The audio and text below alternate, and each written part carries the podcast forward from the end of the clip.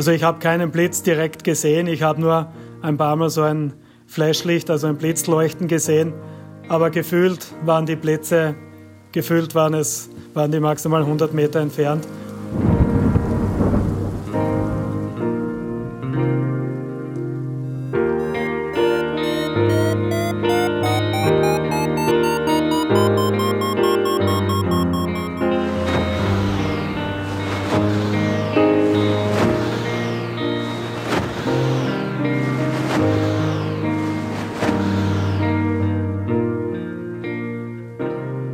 Potsglitz, der Lugleits Podcast.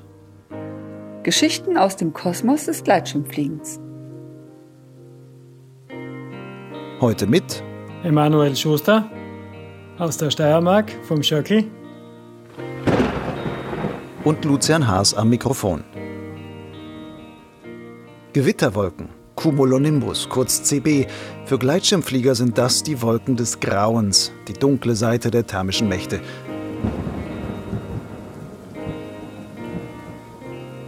Wer mit dem Gleitschirm in eine Gewitterwolke gerät, wird zum Spielball der Natur.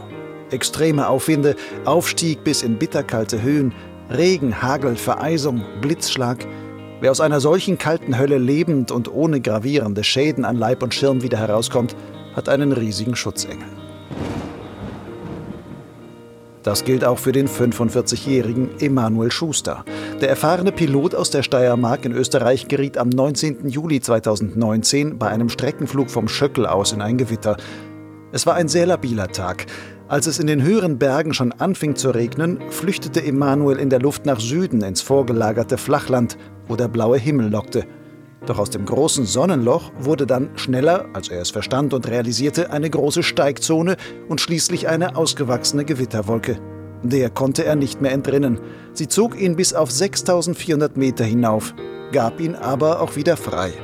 Am Ende schlug er mit steif gefrorenen Händen am Retter hängend auf einem Garagendach ein.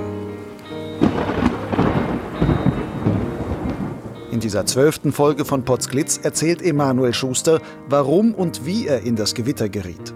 Er berichtet von seinem lange vergeblichen Kampf, wieder aus der Wolke zu kommen. Er spricht von seinen Gedanken und Gefühlen in dieser Extremsituation, analysiert mögliche Fehler, erläutert die Grenzen der Technik, wie zum Beispiel das GPS-Versagen und fehlende Abstiegsmöglichkeiten bei Zweilinern. Zudem gibt er wertvolle Tipps, wie man sich als Pilot verhalten sollte, wenn man selbst einmal in eine saugende Wolke gerät. Emanuel, was ist dir lieber, wenn dich Fliegerkollegen zum Überleben eines Fluges mit dem Gleitschirm in einer Gewitterwolke beglückwünschen oder wenn sie sagen, wie konntest du nur bei solchen labilen Bedingungen überhaupt fliegen gehen? Ja, also die Mehrheit wird mich beglückwünschen, so wie es meine Freunde schon getan haben. Einige wenige, die glauben, dass man das sachlich vorher erkennen könnte, wann eine Wolke wirklich zur Gewitterwolke wird. Also ich hatte so eine Kritik auch schon in den sozialen Medien, die gesagt haben, der ist rein selber schuld. Wenn sie im Wetter sagen Gewitterrisiko, dann darf er einfach nicht starten. Was hat dich überhaupt veranlasst, bei solchen labilen Bedingungen fliegen zu gehen? Ja, vermutlich das Gleiche, was meine Freunde dazu veranlasst hat. Es war wie ein üblicher Sommertag wo nahezu ja des Öfteren eine Gewitterneigung besteht. Und wie die meisten Flieger wissen, der Schöckel liegt am Rande zum Flachland hin. Bis jetzt sind wir immer beruhigt gestartet und wenn die Wolke hinter uns in den Bergen zu steil gewachsen sind, zu Castellani wurden oder ähnliche Anzeichen hatten, dann sind wir sicher ins Flachland geflogen und ja, waren uns eigentlich sicher, dass wir 100 Prozent alles richtig machen und uns keinem unnötigen Risiko aussetzen. Wir sprechen hier vom 19. Juli als den, an der Tag, an dem du da geflogen bist. Beschreib doch mal kurz die Wetterlage an diesem Tag in der Region von Graz und wie hast du die Lage vor deinem Flug eingeschätzt? Ja, also am Donnerstag ist bei uns immer Clubabend in der Flugschule und da habe ich einen neuen Schirm bekommen hat mich eigentlich auf einen Flug für Samstag eher eingestellt. Aber die Freunde meinten natürlich, nein, morgen Freitag ist der bessere Tag. Komm, wir treffen uns, der neue Schirm muss in die Luft. Ja, also meine Vorbereitung für den Freitag war nicht optimal, aber ähm, auch wenn ich Wetter geschaut hätte, wäre ich vermutlich ziemlich sicher fliegen gegangen, denn der Tag hat ganz normal begonnen, wunderbare Thermik, gleich am Schöckel auf 2.1, das ist die Standardflughöhe. Dann sind wir nach Norden geflogen, hier war auch alles wunderbar, so wie wir es immer kennen. Meine Freunde sind eigentlich schon vorausgeflogen, ich habe mir eher ein bisschen Zeit gelassen. Aber nach, nach eineinhalb Stunden schon wurden mir die Wolken hinten in den Bergen doch zu hoch. Und da war meine Entscheidung, also ich fliege jetzt sicher nicht Richtung Hochschwab oder in die Berge hinein, sondern ich fliege einfach zurück ins Flachland, wo alles blau war, ohne eine einzige Wolke und schaue, was da der Tag noch hergibt. Das heißt, du wolltest dann wahrscheinlich in eine Art flaches Dreieck fliegen und sagst, okay, ich fliege dann ins Flachland raus und dann wieder zum Landeplatz zum Schöckel zurück. Ja, genau. Also ich hatte für den Tag keinen fixen Plan. Einfach mit dem neuen Schirm fliegen. Dachte mir im Flachland, da fliege ich doch auch gerne. Probieren wir es mal wieder Richtung Ungarn rüber. Das hat auch gut funktioniert. Ich war bei Kilometer 110, wie ich drüben gewendet habe. Und dachte, naja, zurück könnte es ja auch noch funktionieren. Zum mhm. Schluss war ich auf 1000 Meter unten, bevor bevor es dann sozusagen zum Steigen begonnen hat. Leider ganz leicht, nur ein Meter steigen, zwei Meter, überhaupt kein Risiko erkannt. Aber das war ein großflächiges Steigen, was du dort hattest. Waren denn dann auch schon Wolken über dir zu sehen oder war einfach nur, du flogst quasi im Blauen und es stieg wunderbar? Also die Situation war so, ich war circa 10, 10 15 Kilometer vor den Bergen im Flachland. In den Bergen hinten haben schon zwei, drei kleine Wolken ausgeregnet und links von mir war es knallblau, also wunderschön blau. Der Wind war auch, sage mal mäßig, 10, 15 kmh im Flachen, das ist der normale Bodenwind, den wir dort haben. Und ich habe natürlich dann, bin natürlich Richtung ins Blaue geflogen am Rand und dachte mir, hier wird wohl die nächste Wolke aufstehen. Aber ich glaube, das Zusammenspiel von dem Regen dahinter und eventuell einem leichten Kaltluftausfluss und dem großen blauen Feld, da hat sich ja so eine Menge Energie aufgebaut, die dann sozusagen in einem zu einer einzigen Wolke wurde, eben zu der Gewitterwolke. An einem schönen Tag werden daraus wahrscheinlich zehn kleinere Kumuli geworden, aber an dem Tag hat anscheinend der Kaltluftausfluss oder der Schatten von der Wolke das ganze Feld zum Thermikabriss gebracht. Und mit diesen Steigen bin ich eigentlich ohne viele Möglichkeiten aufgestiegen. In welchem Zeitraum hat sich das denn quasi so umgestellt, dass du sagst, du bist eigentlich im Blauen geflogen und mit einem Mal fing diese Steigen an und dann wuchs da auch schon diese große Wolke. Ist das innerhalb von fünf Minuten oder war das eine Viertelstunde? Wie habe ich mir das vorzustellen? Ja, also ich bin, ich war schon unten auf 900 Meter habe mich schon umgeschaut, wo sind die nächsten Bahnhöfe, habe eigentlich jetzt nichts mehr geplant gehabt. Mit dem Zug geht's doch recht gut zurück. Dann das Problem war vielleicht auch, es war es, es kam nicht abrupt, es gab kein klares Anzeichen, es fing einfach an mit sanften Steigen, aber es war dann die Kombination, es hat auch der Wind aufgedreht. Und dann natürlich, ich bin eine Zeit lang, bis ich so mal drei Meter steigen hat, recht sorglos natürlich dahin geflogen. Dann war ich schon auf so 1700 und dann habe ich mich schon nochmal natürlich kritisch umschauen angefangen und dachte, ja, da, da wirst du jetzt noch ein Stück weiter nach Süden raussteuern. Aber dann hat der Wind auch noch so aufgefrischt. Bei circa 2000 habe ich dann, ich habe auch einen Spiralschirm mitgehabt, habe ich den Spiralschirm geschmissen und habe ihm angefangen zu spiralen. Aber leider muss ich jetzt im Nachhinein gestehen, ich war mir noch nicht dem großen Risiko bewusst. Hab dann sanft spiralt, bin auch ein bisschen gesunken, aber es war eher ein Nullschieber, den ich spiralt habe. Und ich habe nur gemerkt, durch den Windversatz gerate ich dadurch wieder weiter nach hinten in ein besseres Steigen. Dann habe ich mit Spiralen aufgehört und habe mich entschieden, Kurs ins Blaue hinaus, nach Süden und ja, wollte eigentlich an der Vorderseite rausfliegen. Was heißt Vorderseite rausfliegen? Warst du da schon in der Wolke drin oder wolltest du raus ins Blaue fliegen? Also über mir hat sich die Wolke schon, eine Wolke schon formiert gehabt, nichts Großartiges. Aber der Steigen nahm dann konstant zu auf fünf Meter, sechs Meter integriert. Bei dem Steigen, und natürlich ist das etwas turbulenter, bin ich so mit 10, 15 kmh gerade noch Richtung Süden geflogen. Und da wurde mir schon klar, ja, das, aber es ist Sommer, es war warm. Also bis auf dreieinhalbtausend Meter hatte ich noch keine Sorgen, dass daraus jetzt irgendein Dilemma wird. Ich dachte mir, na, jetzt wirst du wohl endlich bald mal draußen sein, vorne bei dieser Wolke, ja. Nun beschreib mir mal die Situation, als du bemerkt hast, du wirst doch tatsächlich in die Wolke hineingezogen. Was hast du da gedacht und was hast du dann auch wirklich nochmal gemacht? Ja, was äh, gemacht. Wenn ich, was ich gerne gemacht hätte, ich hätte mir gerne meine Fäustlinge angezogen. Aber wie viele Piloten habe ich die im Sommer nicht vorne mitgehabt, sondern hinten drin in der Ausrüstung. Weil, ja, wenn man nur auf zweieinhalbtausend an dem Tag vorhat zu fliegen, nimmt man sich im Sommer keine Fäustlinge mit, besonders bei uns im Hügelland nicht oder im Flachland, ja. Ja, ich habe da meine Instrumente. Ich habe ein gutes Garmin-Gerät mit 3D-Kompass und noch ein Tablet, wo das XC-Track drauf läuft.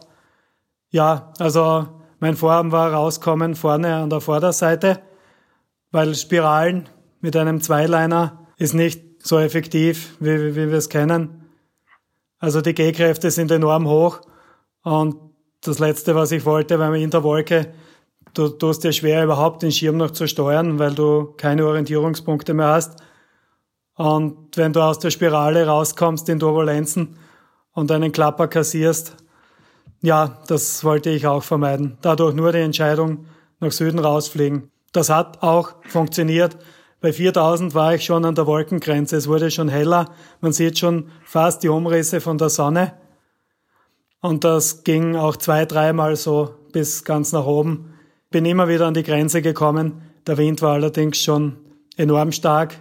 Ich hatte teilweise, wenn es mich gegen die Flugrichtung gedreht hat, Geschwindigkeiten um die 98 bis 100 kmh. Und so kam es, dass ich eigentlich immer an der, an der Außenseite von der Wolke geflogen bin und gestiegen bin. Das heißt, du hast versucht, aus der Wolke herauszufliegen, aber der Wind zog so in die Wolke rein, dass du wirklich kaum, eigentlich gar keine Chance hattest. Ja, also ich vermute, jedes Mal, wenn ich nach hinten gezogen wurde, dann wurde auch das Steigen stärker. Also ich vermute, dass das eben wie bei der Thermik ist. Quasi die Tischdecke, der Wind, der überregionale Wind kam auch aus Südwest. Ich bin nach Süden raus. Also ich glaube, das Zentrum hinten war wesentlich höher. Und ich finde nach wie vor, dass ich das so richtig gemacht habe. Am besten wäre natürlich gewesen, schon in 1500 Meter eine, eine satte Spirale zu machen, landen zu gehen und sagen, ich verzichte aufs Weiterfliegen. Ja, wichtiger ist, dass ich morgen wieder fliegen gehen kann. Du hast gesagt, du warst mit einem Zweiliner unterwegs. Welcher Schirmtyp war denn das? Ja, also das, das war ein Schienschirm. Auf das Modell möchte ich jetzt nicht genauer eingehen, aber der, der Schirm war top. Also ich hatte in den ganzen Aufstieg keinen einzigen Klapper am Schirm. Der ließ sich wunderbar fliegen. Aber ab 5000 Meter fing halt alles an. Zuerst wurde ich natürlich nass durch den ganzen Regen und durch die feuchte Wolke. Dann fing das alles zu vereisen an. Also zum Schluss waren aus den dünnen Leinen, die wir kennen, die hatten so circa nach hinten eine drei Zentimeter Eisschleppe, alle Leinen. Das hat den Widerstand natürlich enorm erhöht. Ich glaube, dass ich aus deswegen nicht aus der Wolke rausgekommen bin, weil der Schirm eigentlich immer langsamer wurde. Der Schirm ist vereist, innen drin, es hat gut, also ich habe so, man, das ist natürlich gefühlt, der Hagel, der Hagel, das waren die 20 Minuten, was ich im feinen Hagel, das waren so Hagelkörner, Gott sei Dank nur in einer Größe von 5 bis 10 Millimeter, also der Schirm hat sich damit schon satt gefüllt gehabt. Das heißt, du hattest Eisleinen und quasi einen Eisschirm über dir. Welche Steigwerte hatte denn der Schirm dann noch in der Wolke? Wie, ja, also die Steigwerte, die, die, die haben sich dann immer so zwischen sechs und zehn Meter konstant bewegt. Das Sinken, was ich zwischendrin hatte, das, das waren, glaube ich, nur die Momente, wo es mich aus dem Wind gedreht hat. Aber ja, sechs bis zehn Meter war der Steigen noch immer konstant. Der Schirm ist auch super einwandfrei geflogen. Ich musste natürlich sehr stark aktiv fliegen, um keine Klapper zu kassieren, weil ein Klapper mit einem starken Verhänger durch das ganze Eis auch, wenn du da abtrudelst, 3.000, 4.000 Meter, erstens, ich weiß nicht, äh, ja, ob du dann noch bei Bewusstsein bist oder nicht schon das Bewusstsein verlierst. Und wenn die Sinkgeschwindigkeit zu hoch ist, dann kommt es auch noch zu dem berühmten Retterplatz. Also die Hintergedanken hatte ich, darum den Schirm in allen Fällen aktiv fliegen. Ohren anlegen habe ich zwischendrin ein paar Mal gemacht, aber das ist natürlich bei den Steigwerten lächerlich. Das macht es eigentlich eher nur schwieriger, den Kurs zu halten und den Schirm sauber zu fliegen. Wie turbulent war es denn innerhalb der Wolke? Ähm, manchmal sagt man ja auch, dass ein sehr starkes Steigen häufig auch im Zentrum dann relativ gleichmäßig nach oben geht. Hat sich da vollkommen durchgebeutelt? Ich war, glaube ich, noch nicht im Zentrum vom Steigen. Ich war in der Randzone, wo ihm auch der Wind reingeblasen hat. Es war schon sehr schwierig, aktiv zu fliegen, aber wie gesagt, es ging ohne Klapper. War vermutlich dadurch, dass die ganze Luftmasse sowieso gestiegen ist, da ist es, glaube ich, ohne den, ohne Hiss äh, schwierig, einen Klapper zu kassieren. Aber es war nicht turbulenter, als wenn, äh, wenn die gleiche Thermik im Blauen gewesen wäre, wäre sie vermutlich gleich turbulent gewesen. Also nein, in der Wolke ist es nicht turbulenter als wie außerhalb. Wie sieht es in so einer Gewitterwolke aus? Hast du da überhaupt noch was gesehen oder war es schon ganz dunkel? Wie die meisten wissen, je höher eine Wolke ist, desto dunkler ist sie durch die ganzen Wassermoleküle, die das Licht quasi abhalten. Also es war sehr dunkel. Das Problem war bei dem Regen auch immer wieder solche Eisschwaden dazwischen. Ich musste Eis kratzen bei den Brillen, ich musste bei den Instrumenten Eis kratzen. Also ich habe teilweise nach oben gesehen, ich habe nicht einmal den Schirm gesehen. Gab es auch Blitze um dich herum oder hast du Donner da gehört? Genau. Am Ende dann, wie ich so auf, auf also 6,4 war meine maximale Höhe, so ab 6.000 herum, fing es dann an, endlich aufhören zu hageln. Und ich habe gemerkt, ich bekomme endlich wieder Vorwärtsgeschwindigkeit. Ich hatte jetzt am Schluss schon 20, 30, 40 kmh Richtung Süden Geschwindigkeit. Und dann, dann ging das Donnern los. Also ich habe keinen Blitz direkt gesehen. Ich habe nur ein paar Mal so ein Flashlicht, also ein Blitzleuchten gesehen. Aber gefühlt waren die Blitze, gefühlt waren es, waren die maximal 100 Meter entfernt. Und in dem Moment war ich dann das erste Mal wirklich ratlos und habe mir gedacht, so, jetzt kannst du eigentlich gar nichts machen. Hattest du in solchen Momenten sowas wie Todesangst oder warst du so konzentriert auch mit dem Offenhalten des Schirms und dem aktiven Fliegen, dass du solche Gedanken in dem Moment gar nicht haben konntest? Ja, na, also Todesangst hatte ich noch keine. Ich versuche immer, als Gleitschirmflieger kommt man doch immer wieder mal in bremsliche Situationen und Angst blockiert einen eigentlich und macht einen eher handlungsunfähig. Also ich habe schon versucht, immer meinen Kurs zu halten, den Schirm aktiv zu fliegen, nicht die Nerven zu verlieren. Weil sobald ich aufge aufgehört hätte, in die Richtung zu fliegen, wäre ich vermutlich Richtung Zentrum gezogen worden. Und also Fliegerkollegen, die von Deutschland, Österreich geflogen sind, die hatten schon über Gewittertops mit 10.000 Meter. Aber das ja, ich kann es nicht sagen. Ich hatte nie Sicht ins Freie, um abzuschätzen, genau ob ich in der Mitte oder am Rand von einer Wolke bin. Das konnte ich nicht beurteilen. Warst du denn die ganze Zeit bei Bewusstsein oder hast du das auch zwischendurch mal verloren?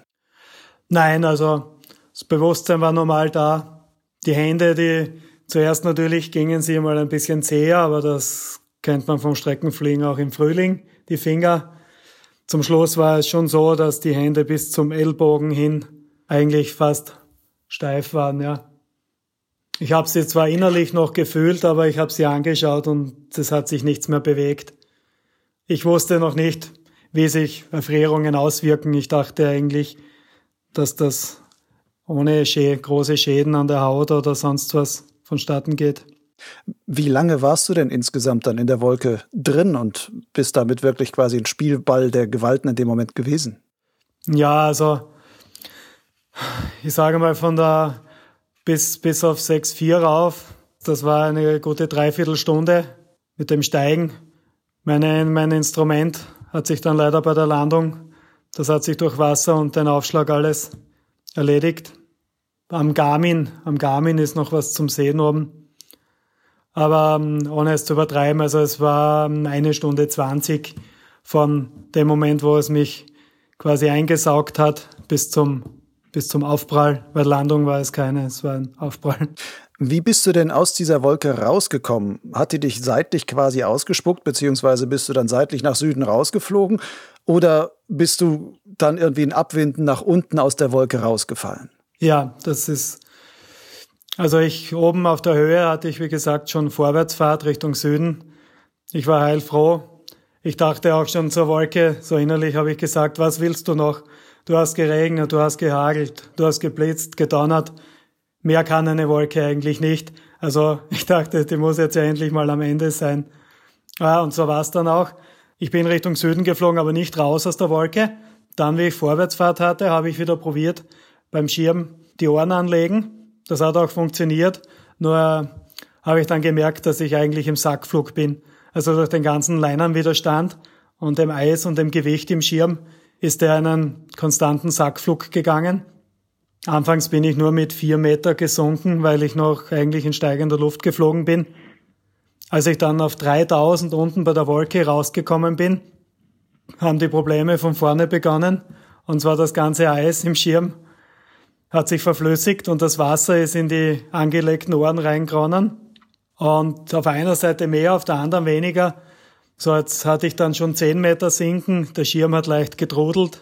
Die Leinen waren durch das ganze Eis so verhängt. Also ich habe den Schirm auch mit leichten Gasbetätigungen, so bis Halbgas, nicht mehr zum Anfang gebracht.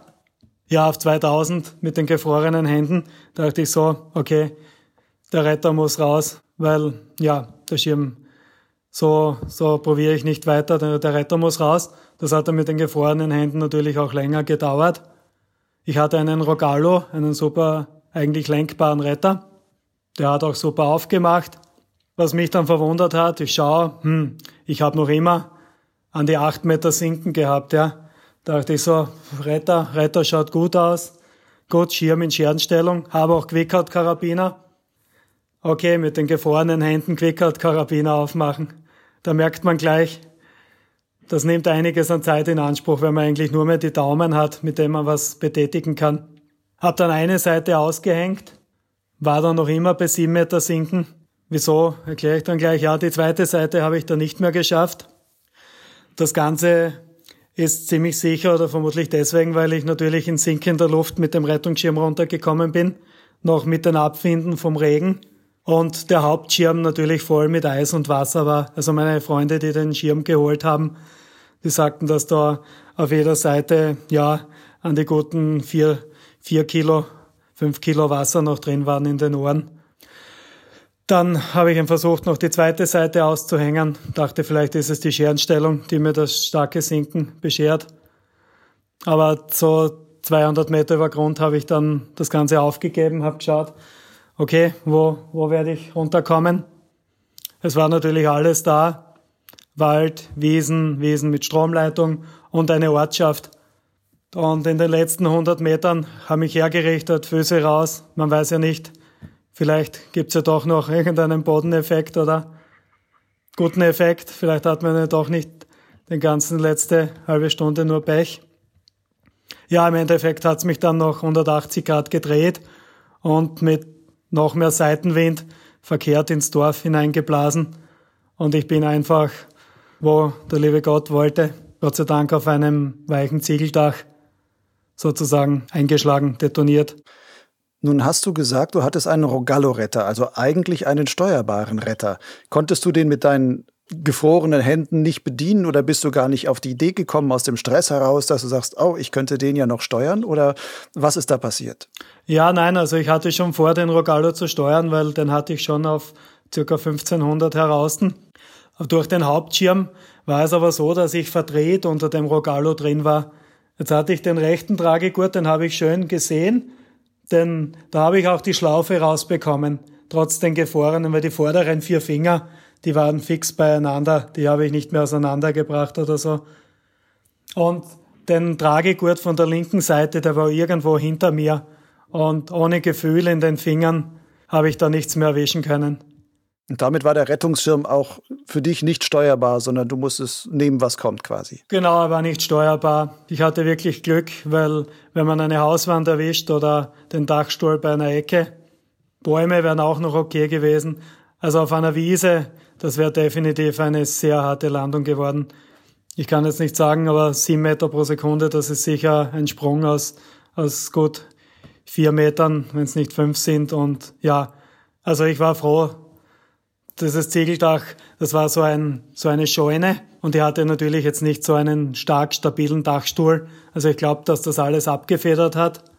Und dass ich verkehrt gelandet bin, sehe ich jetzt auch als Vorteil, weil das Gurtzeug natürlich hinten einen super Schaumstoffprotektor hatte und eigentlich den Großteil vom Aufprall abgefangen hat. Mhm. Was hast du denn letztendlich an körperlichen Schäden dann davongetragen? Ja, also die, die Landung ging wieder erwarten sehr gut aus. Ich habe nur am Ellbogen quasi so eine 1 cm Platzwunde gehabt. Eine Rippe schmerzt jetzt noch ein bisschen, die dürfte ein bisschen angeknackst sein, aber eigentlich etwas, mit dem man quasi nicht einmal zum Arzt gehen müsste. Also die Landung hat gut funktioniert.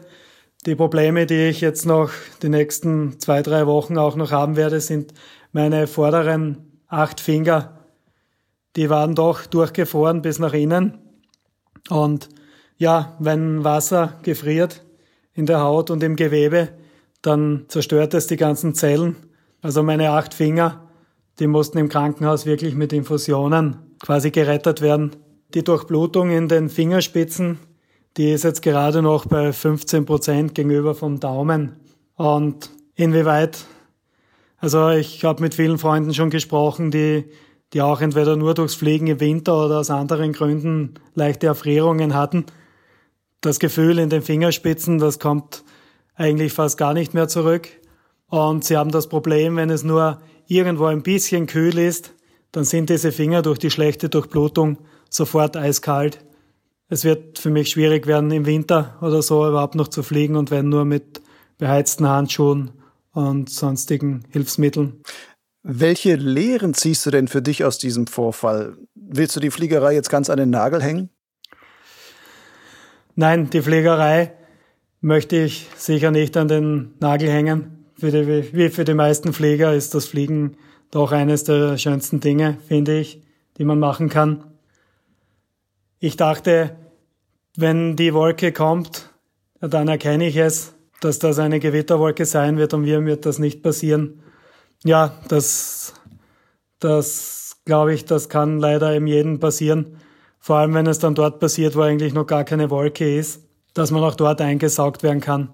Ich glaube, dass auch das die Ursache war, weil an einen, an manchen labilen Tagen wird 80, 90 Prozent der, der Fläche abgeschattet und es kann eigentlich zu keinem starken Steigen mehr kommen, wenn keine Front durchgeht. Aber dort war es eben so, das riesengroße blaue Feld hat 100% Sonneneinscheinung ermöglicht und das Ganze wurde dann eben zu einer großen Wolke, so wie es im Sommer öfters der Fall ist. Es ist überall knallblau und irgendwo steht eine CB. Bei solchen Unfällen oder beinahe Unfällen, je nachdem, wie man das jetzt rechnet, ähm, die passieren, sagt man ja häufig, es ist immer eine Verkettung von vielen kleinen Details. Ähm, gibt es denn einen Punkt im Flug oder so, wo du heute im Rückblick sagen würdest, da habe ich den entscheidenden Fehler gemacht, da hätte ich ähm, anders reagieren sollen, dann wäre alles ganz anders gelaufen? Ja, hm. Was war es denn? Gell? Es waren natürlich, wie, wie du schon sagst, eine, mehrere Umstände. Zu einem die Euphorie, du hast einen neuen Gleitschirm in der Früh, noch das, ähm, meinen Sohn, der ist erst jetzt drei Wochen alt, kurz versorgen, dann in die Firma noch zwei Stunden schnell alle Dinge erledigen. Ja, und dann zack auf den Berg und los geht's zum Fliegen. Also die Vorbereitung war sicher nicht optimal. Aber wie gesagt, ich wäre wahrscheinlich auch fliegen gegangen, wenn ich den Wetterbericht angeschaut hätte. Wenn du jetzt anderen Piloten aus deinen Erfahrungen einen Tipp geben wolltest, ähm, wenn es heißt, damit die nicht dasselbe Schicksal erfahren, was würdest du ihnen sagen? Worauf sollten sie am meisten achten? Ja, also ich kann anderen Piloten nur empfehlen, daran zu denken, dass unser Gleitschirmsport eigentlich für die meisten Piloten ein Hobby ist. Und das Schönste darin ist, wenn man doch am nächsten Tag oder die Monate darauf auch wieder fliegen gehen kann. Und jeder hatte schon sicher kritische Momente, was das betrifft mit Wolken steigen oder irgendwo Regen in der Nähe. Einfach zu sagen, ich verzichte auf das vielleicht noch 50 Kilometer weiter zu kommen und ich ziehe eine sichere Landung vor, damit ich eben morgen auch wieder fliegen gehen kann. Ja, das, das würde ich mir wünschen, wenn, wenn wir alle das ein bisschen mehr berücksichtigen. Nun warst du ja auch in der Wolke drin. Das passiert auch den unterschiedlichsten Piloten immer mal, dass sie in Wolken hineingesogen werden. Manche fliegen sogar manchmal bewusst in Wolken hinein, weil sie noch ein bisschen Höhe gewinnen wollen. Gibt es da eine wichtige Erkenntnis für dich aus deinem langen Wolkenflug jetzt, wo du sagst, ähm, das sollte man wissen, wie kann man sich da noch orientieren, beziehungsweise mit welchen Problemen muss man damit vielleicht rechnen, die man erstmal gar nicht auf dem Schirm hat? Es ist den meisten ja bekannt, nicht nur bei den Hobbyfliegern, sondern ich bin auch schon äh, zum Spaß bei BWCs und so mitgeflogen. Also alle Piloten, keiner haltet einen Wolkenabstand ein. Wenn man Glück hat, sieht man noch eine Kontur im Schleier von den Wolken, also alle fliegen an den Kanten von den Wolken. Was bei starken Steigen in Wolken auftritt, das habe ich dort dann gemerkt, wie Steigen stärker wurde. Es entstehen durch das Steigen elektromagnetische Spannungen in der Wolke und der Kompass fängt dadurch an. Natürlich, er zeigt zum stärksten Magnetfeld, das normalerweise der, der Nordpol ist. Aber wenn ein Magnetfeld in der Wolke entsteht, ein elektromagnetisches, dann kannst du deinen Kompass vergessen, weil der spielt nur mehr verrückt in der Wolke. Ja? Das heißt, die Idee, sich einen großen Kugelkompass aufs Cockpit zu packen, um noch in Wolken irgendwo zu wissen, wo es hingeht, das kann auch wirklich nach hinten losgehen. Ja, das funktioniert, wenn die, wenn es eine sanfte Wolke ist mit fünf, sieben Meter steigen, da funktioniert das noch. Aber sobald die Wolke auch viel Wassermoleküle hat, also eine sehr feuchte Wolke ist, dann ist der Kompass ziemlich schnell nutzlos, weil ähm, alles abgeschirmt wird und durch das Steigen elektromagnetische Spannungen entstehen. Und das GPS, was, was ist damit? Hast du damit noch Empfang gehabt eigentlich in der Wolke? Ich habe bewusst schon auch immer das Garmin dabei, weil das Garmin doch ein sehr starkes Gerät ist. Also ich habe einmal auf meinem Fliegertablet habe ich einen Zusatzakku dabei, aber trotz Zusatzakku war schon kurz, kurz, äh, ich sage mal so, wie ich die ersten 1000 Meter in der Wolke drin war, war das GPS-Signal schon weg weil Luftfeuchtigkeit schirmt Signale ab. Und ja, die Wolke war doch ordentlich feucht. Also das, das hat schon mal gar nicht mehr funktioniert, weil ein Tablet niemals so einen starken GPS-Empfänger drinnen hat, wie, sage mal, originale Fluginstrumente oder eben das Garmin. Das Garmin hat meistens dann noch funktioniert, hatte aber auch schon Aussetzer, speziell wie es geregnet hatte, weil auch da die, ja, das Signal verloren ginge. Ich habe mich dann nur mehr eigentlich am Schirm orientiert. Man merkte, ob man gegen den Wind fliegt oder ob es einen umdreht. Also ob man mit Rückenwind oder gegen den Wind fliegt.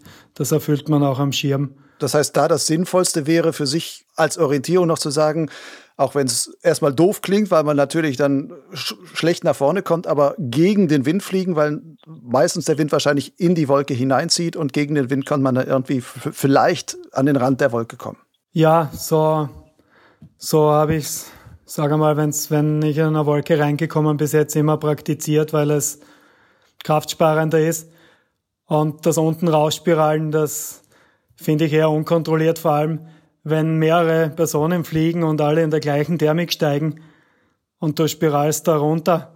Also das Risiko, dass dir unten einer entgegenkommt, der sagt, ich nehme genau noch die letzten 50 Meter unter der Basis mit, das sehe ich auch als sehr risikoreich.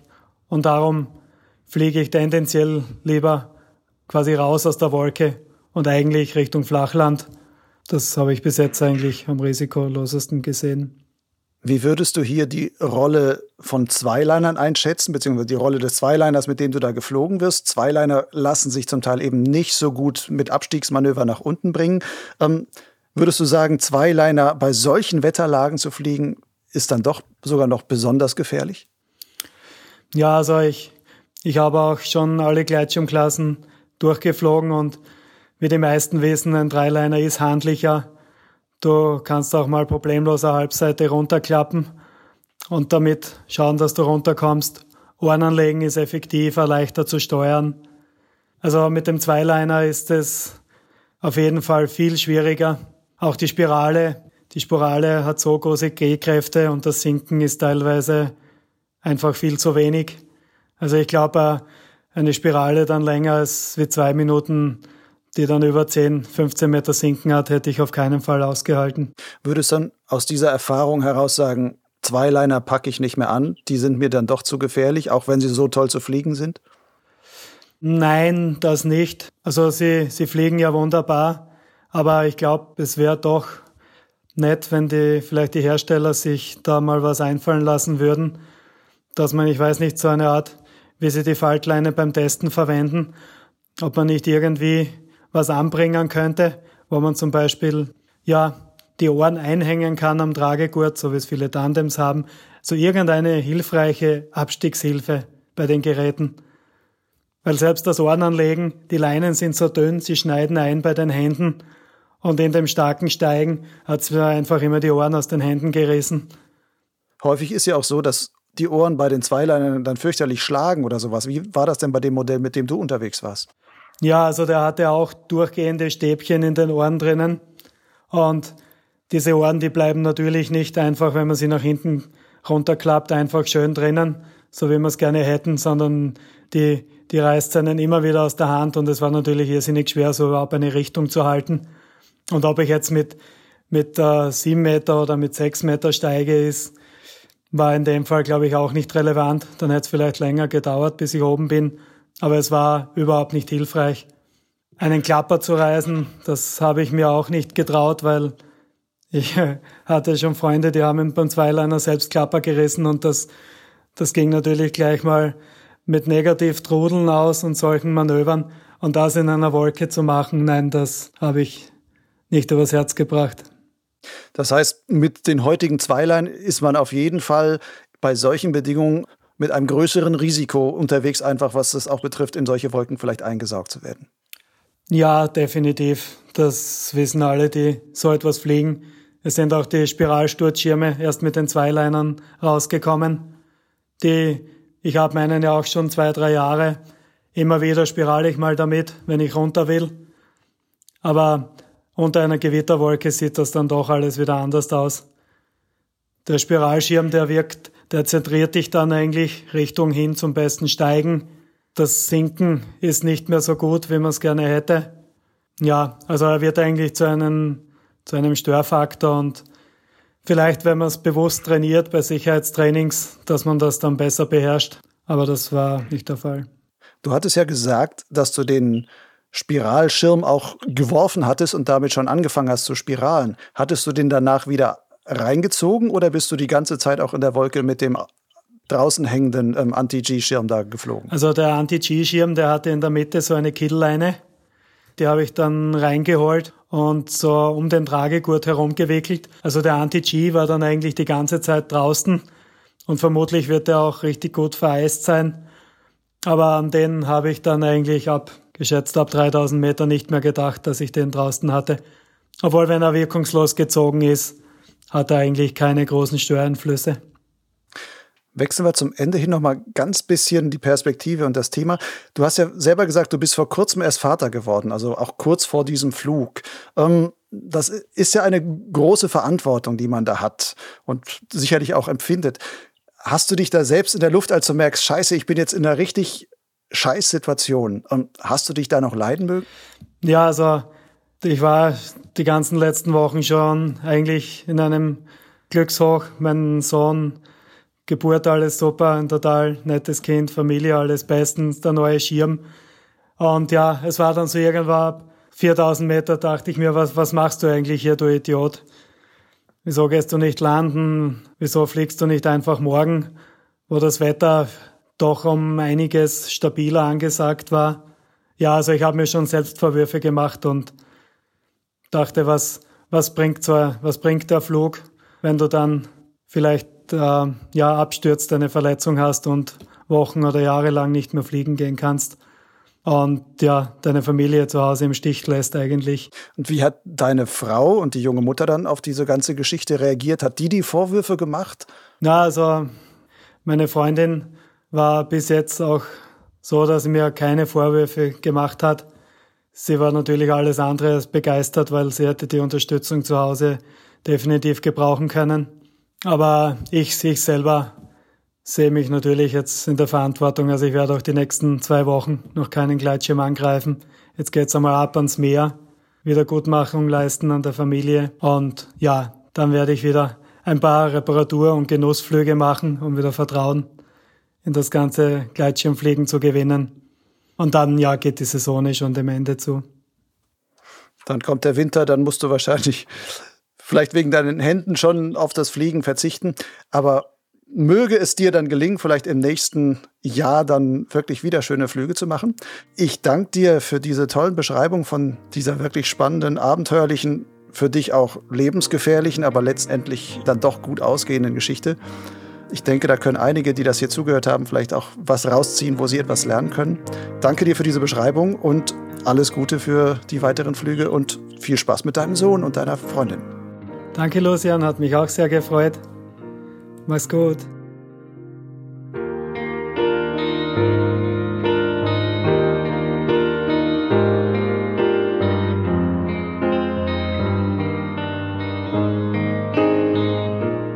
Das war Emanuel Schuster im Gespräch mit Lucian Haas. Ein wichtiger Hinweis ist bei der Aufnahme nicht zur Sprache gekommen. Emanuel hat es mir aber später noch erzählt. Während des gesamten Fluges hatte er ein Live-Tracking laufen. So konnten seine Fliegerkumpel das Drama und seine Position ständig verfolgen und waren schon kurz nach seiner Bruchlandung auf dem Garagendach vor Ort. Wäre er irgendwo im Wald niedergegangen, hätten sie dann auch die Rettungskette mit genauen Positionsangaben in Gang setzen können. Mit anderen Worten, ein Live-Tracking wird in einem Notfall zu einem echten Sicherheitsfeature und ist auf XC-Flügen gerade deshalb empfehlenswert. Wenn dir nun solche Infos und der gesamte Podcast gefallen, dann darfst du Potsglitz bzw. den zugehörigen Gleitschirmblog Lugleits auch gerne weiterempfehlen. Oder noch besser, werde zum Förderer von Lugleits. Denn das gesamte Projekt ist unabhängig und verzichtet bewusst auf beeinflussende Querfinanzierung durch Werbung. Allerdings bin ich auf Zuwendungen der Leser und Hörer angewiesen, um diesen Umfang und Tiefe in der Berichterstattung bieten zu können. Fördern kannst du Lugleits ganz simpel per PayPal oder Banküberweisung. Die nötigen Daten findest du auf der Website von Lugleitz. Die Fördersumme bestimmst du selbst. Nun sage ich mal, danke fürs Spenden, danke fürs Zuhören, bis zum nächsten Mal. Ciao.